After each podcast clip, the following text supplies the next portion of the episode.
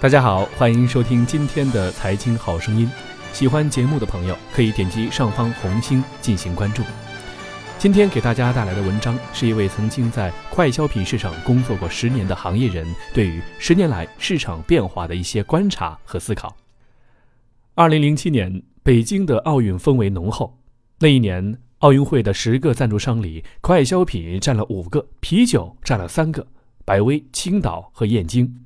而刚勇闯京城不久的雪花啤酒也正以草根路线作战，赞助商的奥运权益在各种户外媒体中轰炸，京城的啤酒之战也正在酣畅。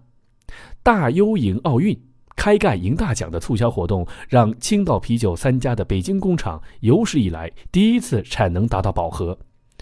燕京啤酒则刚刚把车开到青岛啤酒工厂前啊，抵近观察。啊，那时候的竞争，你知道你的对手是谁？二零一七年，我们都搬到了朋友圈啊，偶尔抬起头，候车厅和公交站、地铁都是天猫、京东、小米、美团、今日头条、瓜子的霸屏啊，话题都是 AI 啊，区域链、O2O、GP、LP、共享、小鲜肉、比特币。我们似乎离任何未知的事物只有一个百度和一个知乎的距离。我们离任何商品只有一个 A P P 的距离，记录生活在朋友圈，开会在微信群，生活除了手机似乎没什么是必需品了。时间过得很快，刚剁完双十一，双十二又来了。我们习惯了颠覆，习惯了八卦，习惯了任何新物种的出现。我们从未如此幸福，因为生活从未如此便捷；我们从未如此焦虑，因为明天从未如此难料。我们说竞争，但很多时候，对手只是仅仅隔着一个 APP，你却没有发现的那个。这十年，移动互联网站在了风口，风光无限，但那些方便面呢？那些曾经熟悉的啤酒、饮料、矿泉水呢？这十年，他们经历了什么？品牌和消费者到底谁先变了？在这个跟互联网有点距离的行业里，还有哪些变化？从消费者到用户，这里啊，我首先要说的也是感受最强烈的。在快消品的语境里，我们把最终客户通常叫做消费者，而互联网则把使用其产品和服务的叫做用户。这其实是两种思维和两种模式。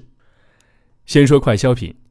叫客户是消费者啊，距离其实很远，基本散养放养啊，偶尔一次沟通互动回馈，往往是用概率来解决问题。比如开盖有奖啊，中奖概率很难做到很大，哪里像滴滴当年的这个呃补贴那样，几乎是做成了普惠的。而互联网企业则不同，获客、新用户、活跃用户、活跃度都是天天看、实时看啊。其实把客户内部化，在这两种思维和运营模式下啊。优劣立现。感谢这十年里出现一个叫江小白的，江小白别的我不做评价。很多人看到这是表达品啊，是新奇特，是好文案。而我认为其最根本的是通过表达屏这种外在方式，品牌实现了互联网用户的这个消费者管理的运营模式。它更能洞察用户，更懂用户。这种表达屏其实是形成了一个群，让用户告知用户，让用户感动用户。社会大环境的变化，让民众的自我意识空前强烈，受尊重、受重视，渴求更完美体验的内在需求被提高到了新的高度。这种史上最骄傲的用户心态，也形成诸如匠心精神的膜拜，对新奇特的追求和对创新小众产品的期待。没有中间商赚差价，经销商在过去很长时间里的主要功能是承担资金流和仓储物流的职能。现在啊，这个呃资金流已经被移动互联网占有啊，扫码支付，钱可以无中转无啊，截流直达。仓储物流呢，已经社会化了，而顺丰、京东更是分别一个从物流往商业，一个从商业往物流两面夹击。而原来的大客户们，如果不做转变，未来难说不受到颠覆。没有中间商赚差价的口号，也许是有洞察的一种声音，但本质上，是用户和厂商之间的只有一个 APP 的距离，物流的效率也应该匹配。个人认为，商业自古以来的本质是物流，商人都是搬运工。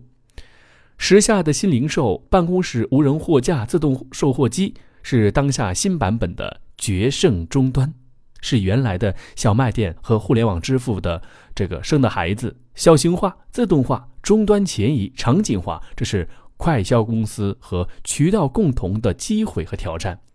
以前的经销商是作为独立的环节，从上游进入终端，锁定终端，占有终端；而现在的情况是，经销商变成终端，终端即我，我即终端，再造终端。这个到楼里去，到车里去，科技终端是有马扫遍天下，无马寸步难行。这个风口，传统渠道得抓紧上车了。客户终端还是合伙人？当我第一次听到互联网的朋友跟我聊合伙人这个概念时，我特别想当然的说，这都是我们快销当年玩剩下的，在我们这叫代理商和经销商。但仔细琢磨发现啊，根本不是一回事。经销商、代理商往往参与的都是销售的推进部分，甚至经常扮演的是执行角色，而合伙人则需要从市场端、需求端出发的，他们以社群化、团购式入手。向厂商传递信息和订单，两者在流程上都是完全不一样的。同样是干一件事儿，合伙人往往有更大的创造力和更深的洞察力。咱们在花钱做品牌，而用户却在暗恋 IP。IP 这个词出现不久，啊，但是把这个词外延来看一些营销现象是非常有意思的。我常爱把。I 看成是粉丝，P 是人物或者故事。IP 有几大特征：是带粉丝，有感情，有情景，有情节，有情怀。举例啊，哈尔是品牌，砸冰箱、翻山越岭送冰箱的故事；穿泳裤的海尔兄弟是 IP；格力是品牌，董姐姐是 IP；可口可乐是品牌，一把大火烧可乐的名言是 IP；农夫山泉是品牌。大自然的搬运工是 IP，华为是品牌，任正非是 IP，海外大卖长华人脸是 IP，这是一个爱上 IP 忘掉品牌的时代，这也是为什么现在超市货架上很多产品外包装上能看到大字的口号、放大的明星脸，而几乎看不到品牌名称的原因。你在讲产品这个好那个好，用户不听不信不传，而你讲出他内心的那句话，用户感觉你懂我。立马可以跟你一起牛逼，一起飞。品牌毕竟有点冷，自嗨有余，感动不常在。当下的传播环境，做品牌是硬功夫，做 IP 是巧功夫。我们还原一下消费者的购买心理和行为，往往品牌是保障因素，而决定购买是 IP 的功效。我身边的农夫山泉的死忠粉，十年前叫绝对忠诚的消费者，或者对钟闪闪的创业故事敬佩不已，或者对大自然搬运工拍案叫绝，或者对包装设计爱不释手，弄个十七点五的数据科普来做橙子的 IP，让橙子来做橙汁的 IP。怎么就这么爱听你讲故事？故事这么好，不买都不能证明我信了。积累 IP 资产，从品牌亲生出更具温度、更具精神、更具走心的 IP，是对快消品牌提出的新要求。产能规模和执行力都是双刃剑，不多讲规模有利的方面啊，讲另一方面的。规模大了，压力就小了，可能导致品牌只去关注百分之八十的大市场，就看不上小市场了，觉得一个亿都是小目标了，甚至都算不上是个目标了。但问题是，营销史上很多案例都显示出，在那百分之二十的小市场里的百分之二十的人群，可能是引发那百分之八十大市场里的人去啊去跟随，再造百分之八十的大市场，盯着百分之八十大市场，只能应付和思考今天，明天的百分之八十藏在今天的百分之二十里面，突破规模的枷锁，看到小目标，咱们从此不一样。互联网的朋友给我讲的菜刀研发案例，我有一种豁然开朗的感觉啊，跟大家分享一下。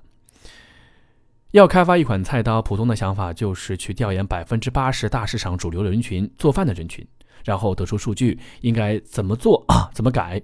但成功的案例是，调研两部分人，一部分是厨师，让这部分最专业的人给到最专业的意见；第二部分人是完全出乎我意料的，从未见过菜刀的孩子。第二部分人完全在百分之八十以外，他们给出的意见完全是突破性的。革命性的这两部分人综合诞生的产品，百分之八十人群会拒绝还是会惊喜呢？在这一小点上，我觉得农夫山泉和娃哈哈同样了不起。营养快线在诞生之前呢，还是个几个亿的小目标。皮尔茶爽啊，戈尔斯啊，不管成不成功，我认为都是创新精神的成功，都是大策略的成功。当渠道扁平到仅仅只是配送，规模经济已经被重新定义了。消费升级是个伪命题。这些年，我在快消品客户中听到最多的一个词就是“消费升级”。这种观点和说法一开始我是不拒绝的，现在我认为是个伪命题。当品牌在说消费升级时，潜台词就是现在消费者的要求高了，所以要去迎合、满足、调整。但是。我们去看苹果，往往都是苹果引领了产品升级，再到接下来的消费升级和体验升级。品牌感受到消费升级，其实就是品牌自身的创新力不够的结果，是在舒适区待得太久的结果。人无我有，能让别人感受到消费升级；人有我无，是我感受到需要去迎合所谓的消费升级。比如啤酒行业。为什么配料多年都是水、大米、麦芽、啤酒花？当水、麦芽、啤酒花的进口啤酒，以及水、麦芽、蓝莓、啤酒花等各种配料口味的精酿啤酒来了的时候啊，你说真的消费升级了，还是慢一拍的洞察呢？是消费升级了，还是原本营销的老版本太老了，渴望更好了，以更优替代优？啊，是，这是规律，而且很硬。感觉快销和互联网就像两大武林门派，修炼着不同的武功和秘籍。先说快销，快销爱讲啊，这个也必讲四 P 啊，大概就是产品、价格、渠道、促销。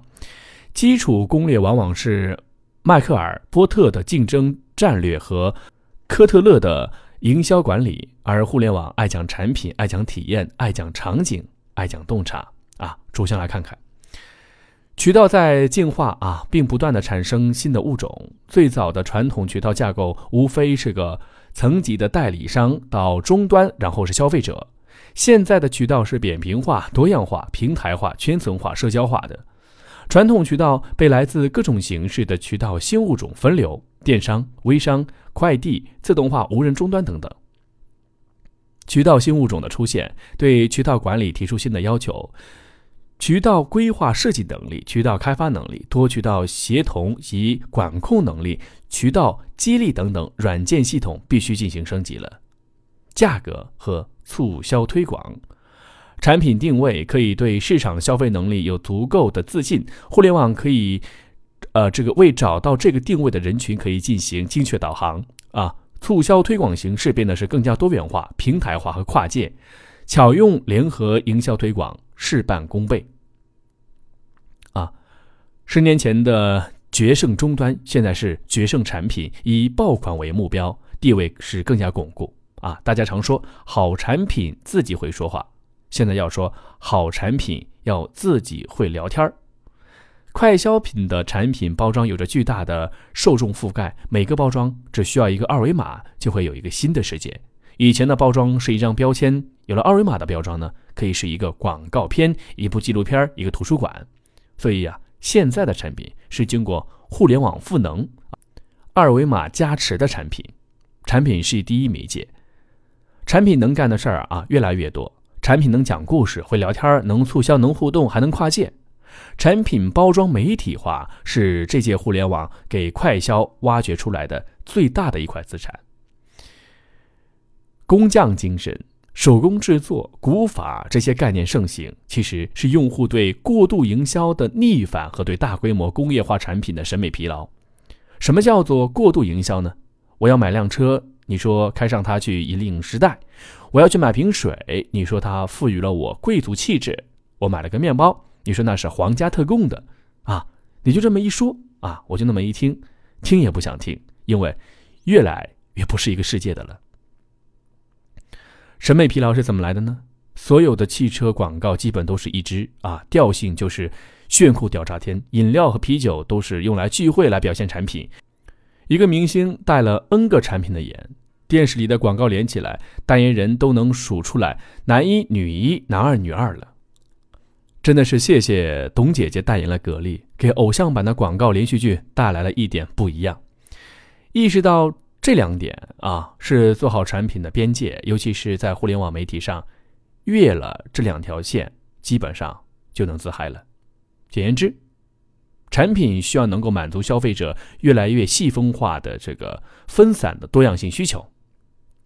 现在产品的独特性差异化需要建立在对用户更深层洞察的基础上，对产品概念的提炼越来越考验营销人拿捏的度了。语言表达方式变了，与用户的沟通渠道变了，但就对于产品的传播，原来的单向式、灌输式、叫卖式广告啊，也不能再做了。但显然是蛮力，啊，对用户有多深的洞察，对产品差异化有多少的这个打磨，是个苦差事，真功夫。在产品问题上，有一句话跟同行共勉：你们有多少努力，就有多少回报。最后，请关注我们蜻蜓财经的微信公众号，搜索“大圣说事”四个字，或者是搜索“大肖说事”的拼音即可。我在中国上海和你说晚安。